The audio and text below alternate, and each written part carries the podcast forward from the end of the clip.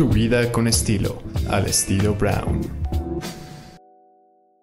Y me da muchísimo gusto hoy saludar a Maya Zapata, una mujer que conozco hace mucho tiempo y que además la admiro inmensamente y hoy me encanta todo lo que está haciendo, una gran actriz que hemos visto desde hace años en el cine, en la tele, bueno, desde chiquitita. ¿Cómo estás, querida? Ay, muy bien, Mariana. Muchas gracias por abrir este espacio, contenta, este, emocionada de todas las cosas que se están hablando hoy por fin y de los cambios que eso puede traer, optimista al respecto. Este, y bien, contenta de, estar contigo y volverte a ver, que hace mucho tiempo no nos, no nos encontrábamos, no nos topábamos por ahí. Sí, yo creo que la última vez que te vi fue en, ¿en dónde habrá sido? Eh, se me hace que en La Juárez, en algo de, de la, sí, algo de actores. Se me hace que ahí fue donde te vi. Seguramente. De la anda, parece. por ahí, por ahí. Ay, querida. Bueno, pues los tiempos han cambiado mucho sobre todo como dices en la pandemia. ¿Cómo te ha ido en pandemia, Maya Zapata? Pues mira, muy bien. Em, eh, ha sido una época de, de, mucha creatividad, de mucho movimiento, de muchas cosas. Creo que lo que nos pasó a todos con la pandemia fue que pudimos ver las cosas que necesitaban ser vistas.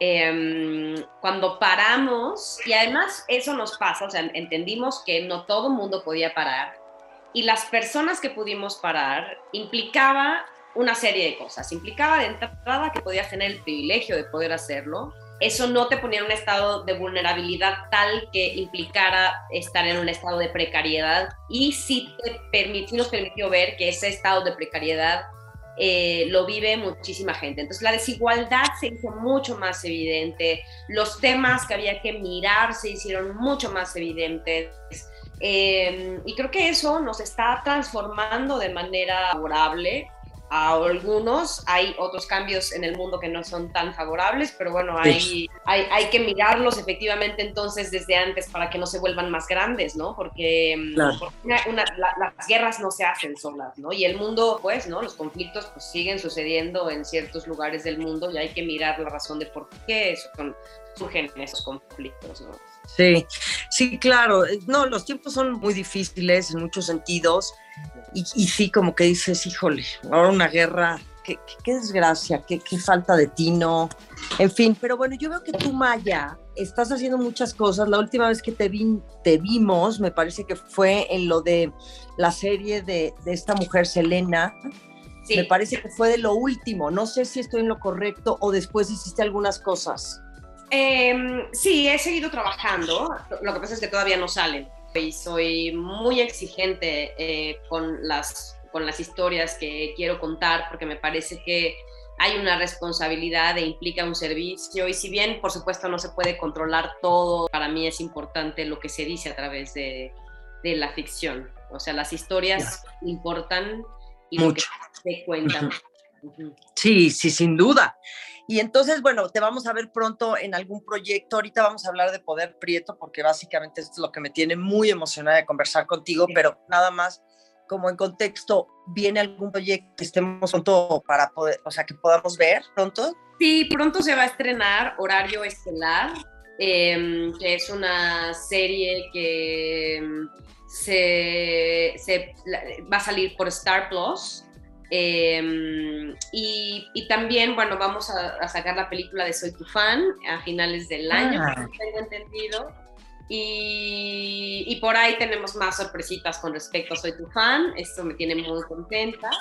Em, y estoy trabajando también en mis propios proyectos, en otras historias que también me parecen importantes de, ser contadas y eh, pues nadie está contento con cómo se están haciendo las cosas, ni en las plataformas, ni en las televisiones convencionales, por supuesto, este, ni en el cine, ni en ningún lado, ¿no? Desde hace 10 años vivimos una precariedad creativa importante en la industria y que es importantísimo cuestionar hoy en día y, y, y renovarlo. Sí. Claro, cuando tú hablas de que nadie está contento y de acuerdo en lo que se está haciendo desde hace 10 años en plataformas y en los medios tradicionales, ¿a qué te refieres específicamente, Maya?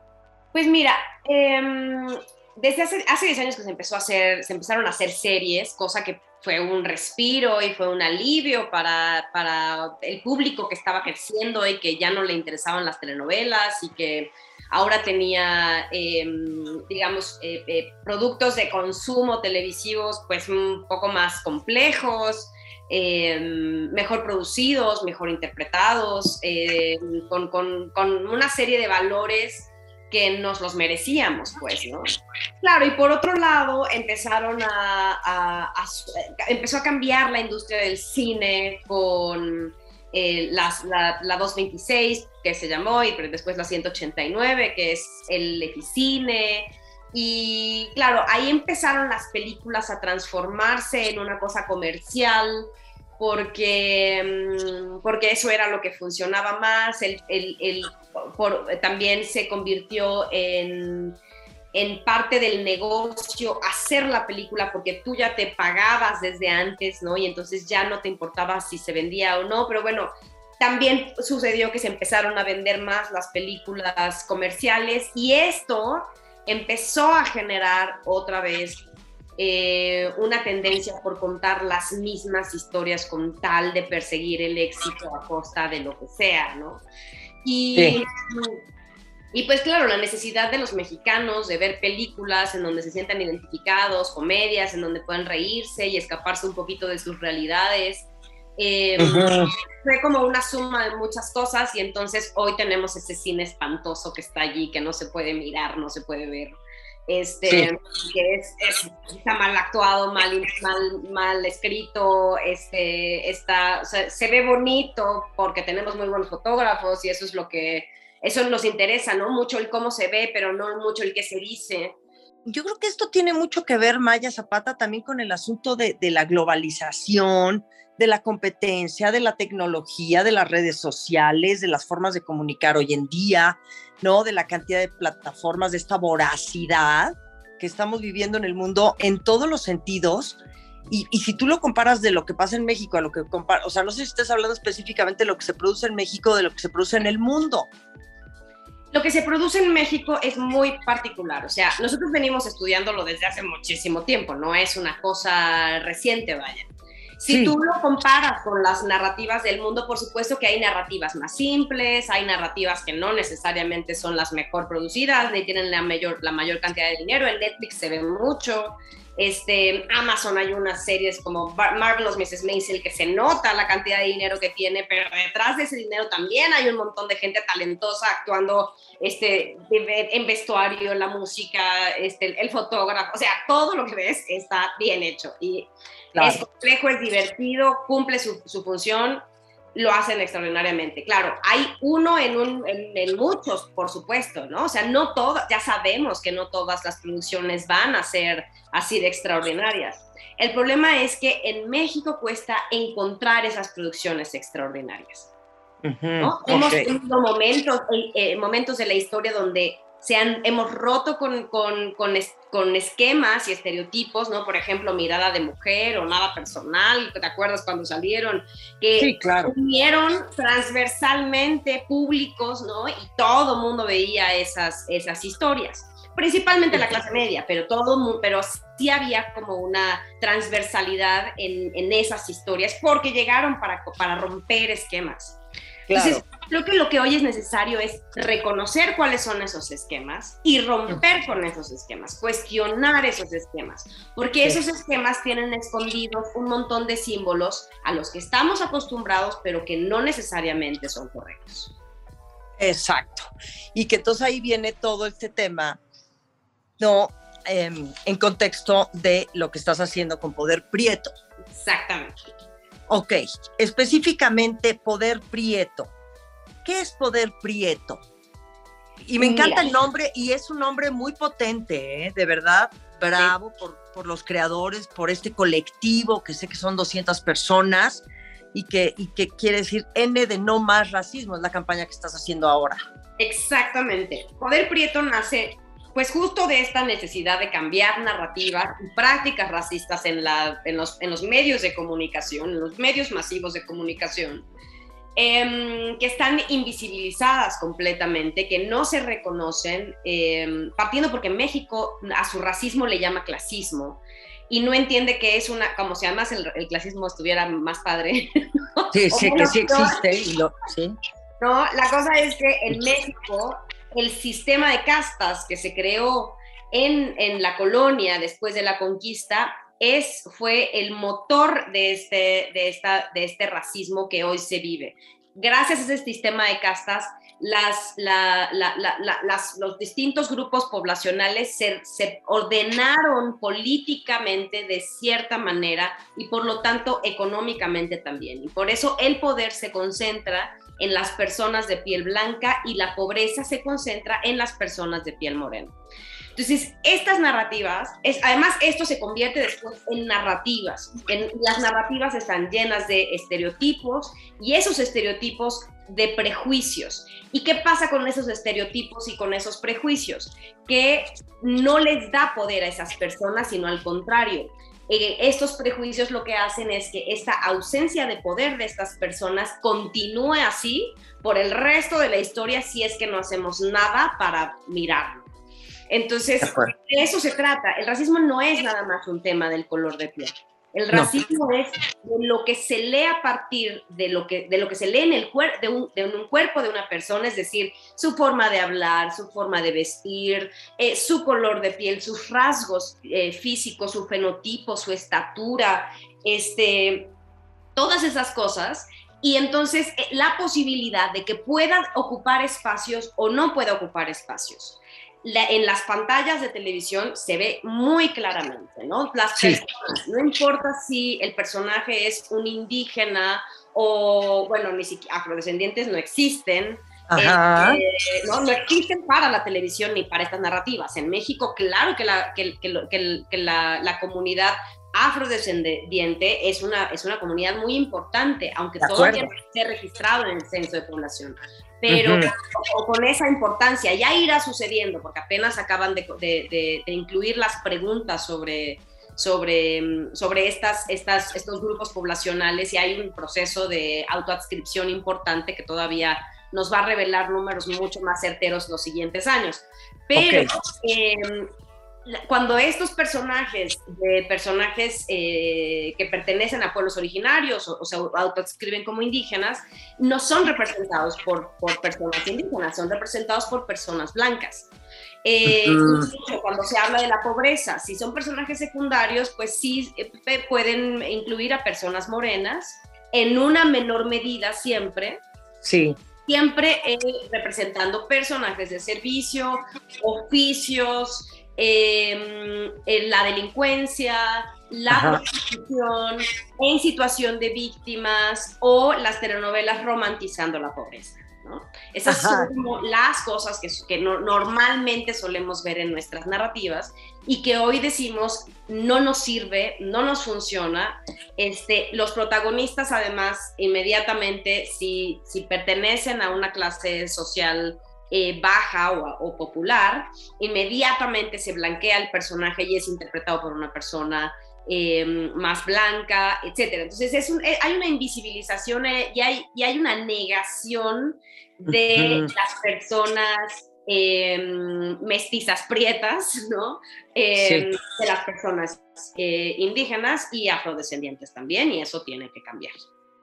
Claro, Claro, y todo está centralizado en, esta blanquitud, ¿no? O sea, básicamente. Entonces, yo creo que, mira, yo soy una persona que creo que todo mundo tiene una historia que contar en la vida, siempre. Seas quien seas, hagas lo que hagas, estés donde estés, te dediques a lo que te dediques, te llames como te llames, te apellidas o vivas, o tu religión o tu preferencia sexual, siempre hay historias que contar. Y ahí es donde creo que nos estamos perdiendo de muchas historias muy bonitas, muy interesantes, ¿no? En donde nos van a cambiar el concepto, la imaginación, la percepción, el poder avanzar, ¿no? Como, como individuos, que eso es lo que es muy necesario. Y, y, bueno, hoy en día escuchamos mucho acerca de la inclusión, de la diversidad, temas urgentes. ¿Qué sientes que está pasando hoy en día? Porque yo sí creo, Maya Zapata, que sí hay, hay, hay, hay, hay, un, hay un comienzo, hay una hay algo, están sucediendo cosas que no podemos tampoco negar, ¿sabes? Positivamente, desde luego. sí, o sea, por supuesto que nos ponen muy nerviosos, ¿no? Todos estos cambios, incluso en el lenguaje, en cómo nos referimos a las personas, este, en cómo presentamos un cartel cuando hablamos de una historia. Em, ahora parece que hay que caminar con pincitas y sí. y sí, es importante, porque es importante mirar quiénes han nacido aquellas personas a las que solamente les hemos permitido contar sus historias y qué historias no hemos contado. O si hemos contado las historias de los, de los no privilegiados, ¿desde qué perspectiva hemos contado esas historias? ¿Quiénes son esas, esas personas que contaron? ¿Quiénes son esos directores? ¿Quiénes son esos guionistas? ¿Quiénes son esos actores que están contando esas historias? Yo incluida, ¿eh? O sea, claro. un proceso de, de autocrítica fundamental. Yo he interpretado muchas, muchas veces personajes de eh, pueblos eh, eh, originarios e indígenas. Y mm, no me tocaba a mí. Y había una parte de mí que sabía que eso no era correcto. Pero si no lo interpretaba yo, probablemente lo iba a interpretar una persona blanca. Entonces, fue peor. O sea, yo era lo menos peor. Sí, sí, sí, sí. Me contrataron a mí era menos peor porque, porque eso podía implicar que contrataran a una persona blanca, porque esa era la tendencia.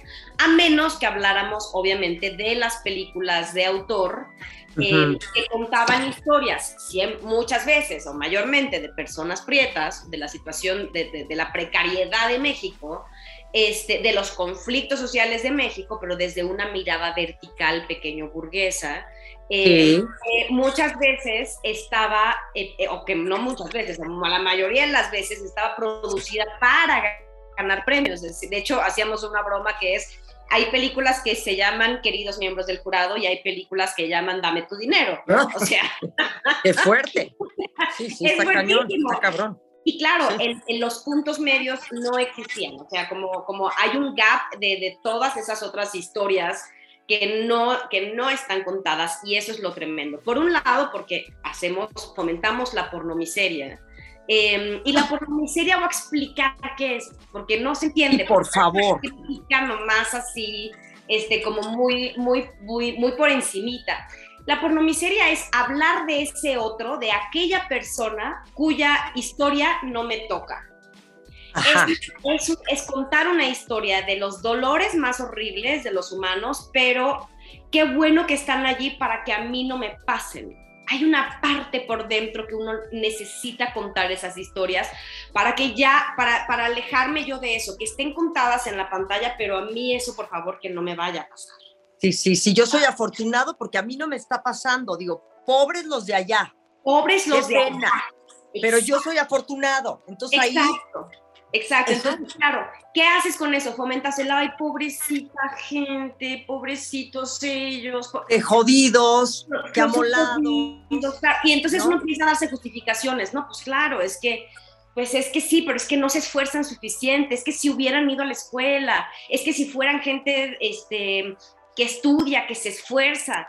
Claro, y cuando, y ahí vas viendo cómo se va generando, se va construyendo este inconsciente colectivo, que está construido muchas veces en, una, en la ignorancia de cómo funciona en realidad la vida. Es decir, los, los trabajadores mexicanos son de los trabajadores que trabajan más horas al día y que ganan menos que muchos otros trabajadores en el mundo, incluso comparados con países de nosotros. O sea, que tienen el mismo poder económico o inferior incluso. Sí, sí. Eso de que los trabajadores mexicanos somos, somos huevones, pues es como una mentira. Claro. No, está sustentado en números. Sí, no, no, no, está muy cañón. Y que además de, son los mejores, ¿no? O sea, tú ponte a ver toda la gente que se ha ido, ¿no? De migrante a Estados Unidos y las chingas que se llevan, perdónenme la expresión, ¿no? Y cómo le trabajan y las horas que trabajan, que dices, bueno, o sea, son los mejores empleados, los mejores trabajadores, sí, ¿a costa de qué, Maya? ¿A costa de costa qué? de qué? Efectivamente, efectivamente. Y mm, es, o sea, esto abre muchas preguntas. Por eso es importante cambiar las narrativas, porque pareciera que es una cosa superficial, Y sí, en, estricto rigor, pues es, es la punta del iceberg, pero debajo de esa punta del iceberg hay un montón de mierda que necesitamos ver. El, tema de, de la discriminación y el racismo, yo lo veo tanto en tantos de tantas formas se manifiesta, desde que ves, mira, a una persona completamente tatuada. Claro. ¿No? O sea, ya ahí ya hay un acto de, ay, qué espanto, qué horror. No, o sea, ¿cómo? ¿Qué le pasa? ¿Cómo se atreve? O sea, no nada más pensemos en colores de piel, ¿sabes? O pensemos en transexuales, en transvestis, no, en queers, en gente, en no binarios, en todos estos, pues todas estas formas de, de vivir. Y de existir, claro. Y de existir y de amar, ¿no? Que son, pues que tienen que ver con un género sexual, que tienen que ver con identidades raciales, que tienen que ver con muchas cosas. Y yo digo, es que todos de alguna manera traemos esta información, Maya, Zapata, que, que, que nos perjudica muchísimo y perjudica muchísimo a la sociedad. Totalmente, creo que eso es lo que nos tenemos que cuestionar hoy precisamente, ¿no? Sí, si bien Poder Prieto se, se encarga, o sea, o el punto de partida es hablar del racismo, porque es un tema muy importante, también nos corresponde mirar la, interseccionalidad, ¿no? Es decir, cómo se van atravesando estas otras cosas que son motivos de discriminación, por ejemplo, los tatuajes. Si tú ves a una persona aquí en la Condesa que es blanca con tatuajes, probablemente la discrimines pero si viene una persona prieta con tatuajes, eh, con pantalones anchos y ropa que le queda grande, es mucho más fácil que no lo dejes de plano entrar. ¿no? Claro, cierto. Es más, de uno se puede llamar hipster, el otro se llama simplemente pandro, este, se llama delincuente, se llama eso en nuestro inconsciente colectivo. No quiere decir que lo sea. Tú no sabes si esa persona es, no sabes quién es. No, puedes ponerle etiquetas a esa persona por simplemente cómo se ve. Sin embargo, lo hacemos y esto impide que muchas personas logren eh, eh, eh, descubrir, explorar sus talentos, potenciar sus talentos, que, su estabilidad, no solamente la suya como individuo, sino la de las personas que viven con, con esa persona, también puedan vivir, sufrir las consecuencias de esa discriminación. Sí. Hay, mucho, que entender. Hoy creo que, creo que eso es lo, que, lo, lo, mejor que nos está sucediendo. La posibilidad de poder cuestionar y reinterpretar nuestra realidad y convertirla en una cosa más linda donde podamos quepar cada vez más personas.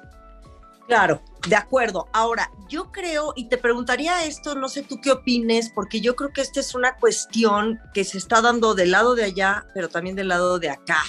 O sea, de los blancos y los prietos. O sea, hay racismo del blanco al prieto y también del prieto al blanco. No, hay discriminación, pero no racismo. Okay. por qué. El racismo es un sistema, como hace rato platicábamos de los sistemas. Sí, sí, sí. Este, el racismo es un sistema, es una serie de prácticas que llevan, que llevan gestándose mucho tiempo y practicándose mucho tiempo en una gran cantidad de personas. Hay excepciones, por supuesto, pero estas excepciones confirman la regla. Y estas excepciones uno tiene que pensar, a ver, ¿por qué los prietos que lograron, que empezaron en, un, en una clase social y, y, terminaron en otra o lograron acceder a otra, ¿qué, ¿qué pasó? Había una cosa de personalidad, sin duda, había una cosa de mentalidad, sin duda, había una cosa de seguridad en sí mismo, sin duda, o sea, una serie de características este, de personalidad importantes que no nacen de la nada. Esa, esa mirada, esa forma es un privilegio. Es un privilegio y qué chingón, o sea, es un privilegio que hay que aplaudir. Claro, claro, hay que claro. y hay que decir sí, y hay que luchar en contra de la adversidad y tal, pero hay que saber que existen esos obstáculos. Esos obstáculos, el sistema los pone más para unas personas que para otras. Entonces, esto habla de un sistema de dominación. Por ejemplo, tú eres blanca, pero eres mujer. Hay un sistema de dominación detrás que se llama patriarcado, que no es que alguien lo inventó, algo, alguien malísimo de Malolandia dijo las mujeres nunca van a vivir, ¿no? Para nada, fue una cosa que se, que se construyó socialmente a lo largo de muchos años y de formas muy complejas. Lo que sí sabemos es que ese sistema de dominación existe para todas las mujeres, pero pesa más cuando se le atraviesan más cosas. Si se le atraviesa que es prieta, si se le atraviesa que es indígena, si se le atraviesa que no estudió, si se le atraviesa que tuvo tres hijos o dos o uno, si se le atraviesa que es madre soltera, si se le atraviesa que, es decir, se van sumando pesos de opresión sobre una persona. Eso hace, eso complica mucho la situación y nos también nos ayuda mucho a entender cómo ponemos nuestros privilegios al servicio de, eh, la de, quitar peso a estos sistemas de dominación, ¿no? O sea, ¿cómo hacemos? Entonces, creo que a las personas blancas lo que les corresponde primero entender es que no existe un sistema de dominación contra las personas blancas, sí. contra otras cosas. Por ejemplo, si tienes una enfermedad mental, no vas a tener las mismas oportunidades que otro. Si eres una persona blanca, pero eres mujer, no vas a tener las mismas oportunidades que otro. Si eres una persona blanca, pero eres rebelde, no vas a tener las mismas oportunidades que otro. Si eres una persona blanca, pero no acatas las reglas, vas a tener más dificultades que los otros. ¿Quiénes son las personas que están en el top del top?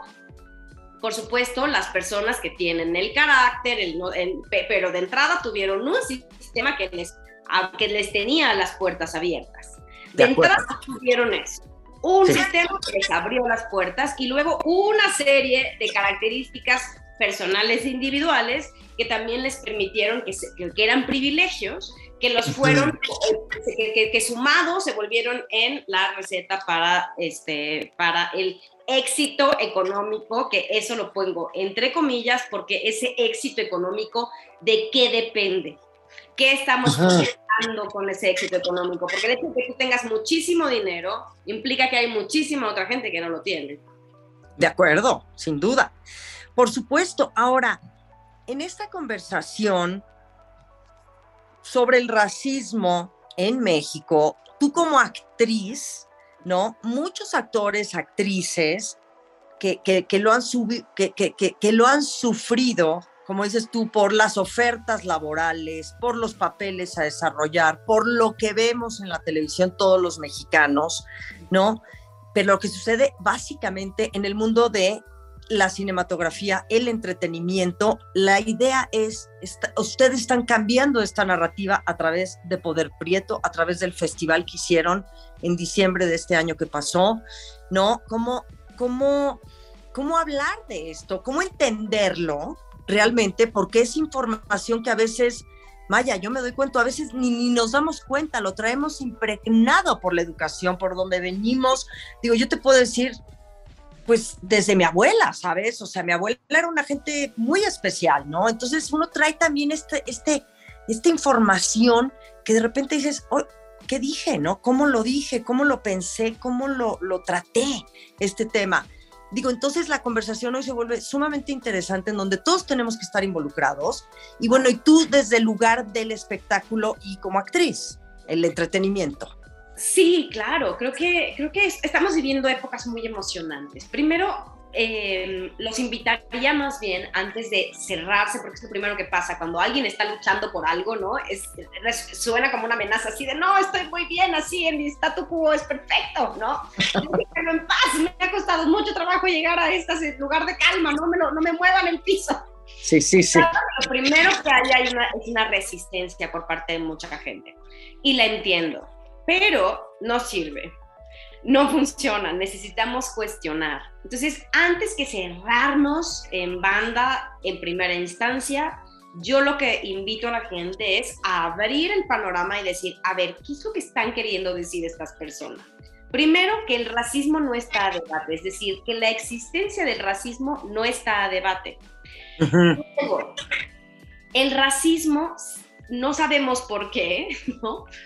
Eh, podemos aquí sacar 20 teorías, pero la cosa es que el racismo comienza por un tema del color de piel, pero no solo termina allí, sino que es el, insisto, la punta del iceberg o la capa de encima de la cebolla, como diría Shrek, ¿no? Es lo que está por encimita, pero detrás de eso es todos los prejuicios y toda la historia que adherimos a la persona, que asociamos a la persona y que eso puede implicar en, inhibir sus derechos y las oportunidades que esa persona pueda tener en la vida, ¿no? Las, las puertas abiertas que se pueden encontrar o las puertas cerradas y los obstáculos a los que se puede enfrentar.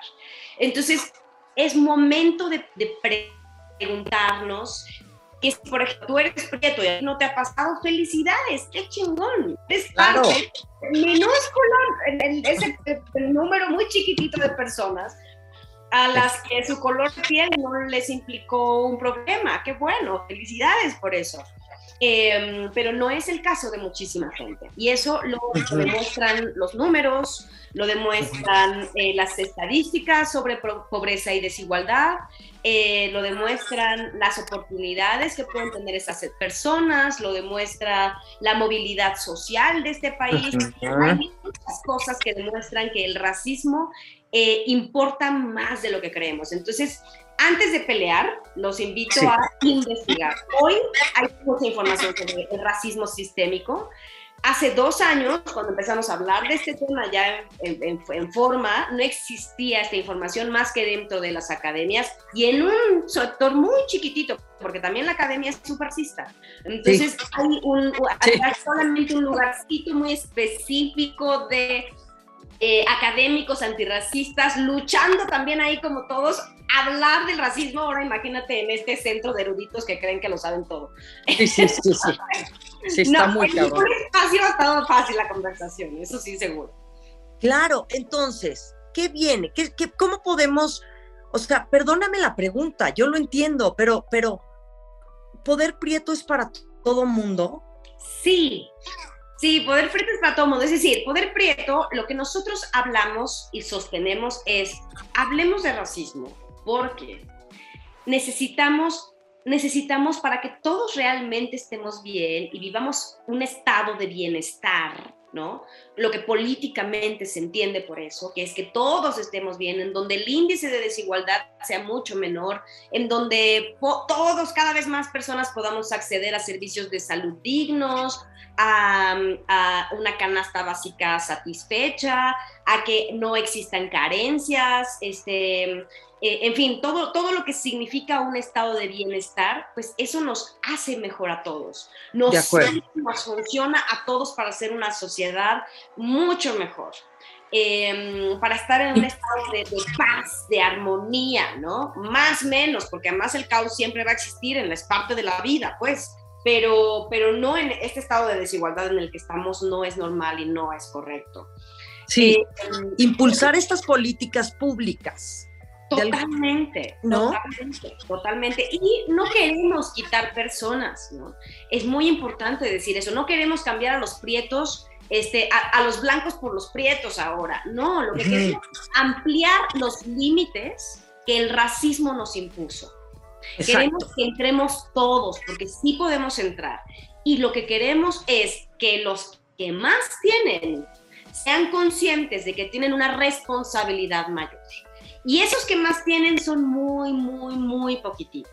Entonces, si todos nos juntamos para cuestionar a esas personas que más tienen, en menos tiempo podemos equilibrar esa balanza que lleva 500 años gestándose, por lo menos en nuestros territorios latinoamericanos, ¿no? Y más o menos así en, el mundo.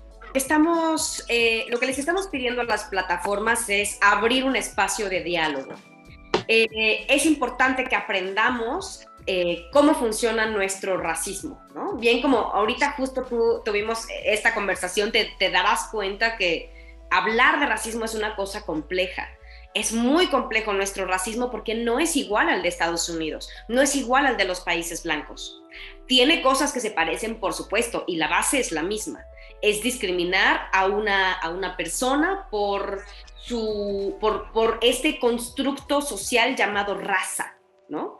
Por su raza, de una manera negativa.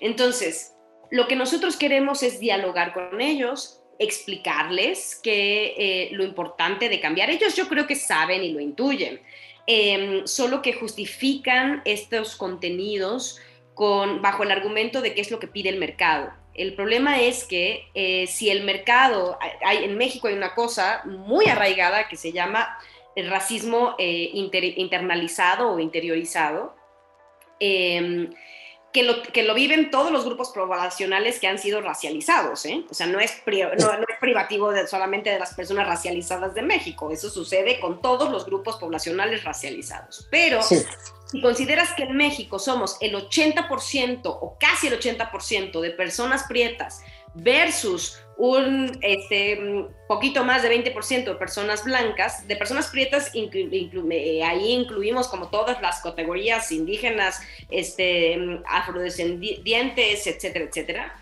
Este, eh, y, y, somos, como somos mayoría, tenemos este racismo internalizado y vuelve mucho más difícil que estos cambios sucedan a través del mercado.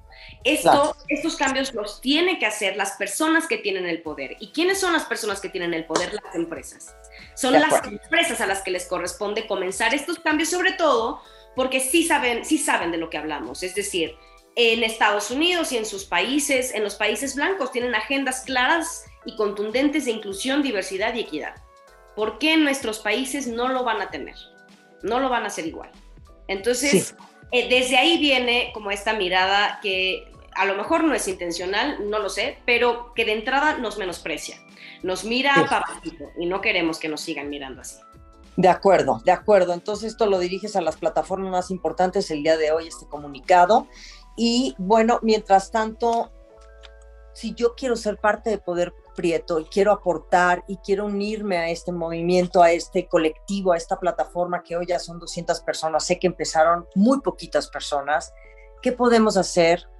para ser parte de esto, para unirnos, para ser parte de la conversación, de la transformación, del cambio. Claro, primero unirnos. Todos unirnos. Eh, nos pueden escribir. Eh, ahorita justo estamos en un proceso de, protocolos, o sea, para ser parte como del grupo que activa, o sea, que está realmente accionando, eh, pues se necesita pasar más filtros porque necesitamos cuidar eh, quiénes están ahí, porque la información que se pasa, pues es una información muy delicada. Este, hay que cuidar, digamos, los espacios, ¿no? Y tenemos que hacer que espacios sean seguros. Ahora vamos, dentro de Poder Prieto, estamos también tomando talleres de antipatriarcalidad, de deconstrucción de privilegios, este, eh, de, para seguir entendiendo cómo funcionan el racismo. Hay muchas conversaciones que tener incluso dentro de nosotros. Eh, somos somos un, colectivo que constantemente está aprendiendo, cuestionándonos entre nosotros y no necesariamente todo el mundo aguanta ese, ese, ese paso, pues, ¿no? Pues porque implica mirarte, cuestionarte, cuestionarnos entre nosotros. Este, hay muchas cosas que hay que mirar. Entonces, yo, eh, ahora vamos a ver cómo vamos a hacer con los aliados blancos, por ejemplo, ¿no? Las personas que no se, que, no se identifican como prietas y sin embargo quieren apoyar. Estamos creando una agenda de personas que nos ayudan. Ya tenemos una agenda de medios que están con nosotros y que quieren ayudarnos a seguir potenciando nuestra voz y la voz de todos aquellos que necesiten hablar de este tema.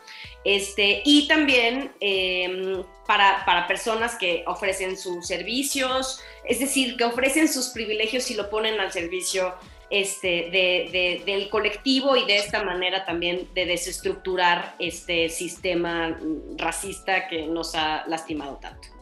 Sí, querida, muchísimas gracias. Las redes sociales de ustedes, dónde seguirlos, me imagino que hay conversatorios también digitales, pláticas, digo, esto es esto que estamos teniendo hoy en día tú y yo es un privilegio para mí, te lo agradezco muchísimo, te felicito muchísimo por todo esto que estás haciendo, Maya Zapata, y, y bueno, sobre todo estar pegados a ustedes, ¿no? En lo que venga, en todas las acciones que vayan realizando y todo lo que ustedes hagan, pues que podamos por lo menos empezar a ser parte de la conversación, empezar a informarnos, escuchar y a aprender. Aprender, hablar con sus familias, eh, poner el tema en la mesa, no tengan miedo. Sí, de acuerdo. ¿Dónde los seguimos? ¿Cuáles son sus redes sociales? ¿Tienes alguna? Sí, ah, ¿Tienen YouTube? Todos sus medios. Claro, es arroba poderprieto guion bajo MX. Así estamos en Twitter e Instagram y TikTok. Este, mm, en TikTok no sé si es poder prieto, pero si no ahí nos preguntan, yo no sé eso de TikTok, pero sí, sí, también estamos por poder prieto y ahí nos van a encontrar. Perfecto, mi linda. Te mando muchísimos besos, te quiero mucho. Ay, igualmente, Mariana, yo también te mando muchísimos besos y un abrazo fuertísimo, fuertísimo, fuertísimo. Gracias, hermosa. Mucho éxito. Ok, gracias. Bye bye.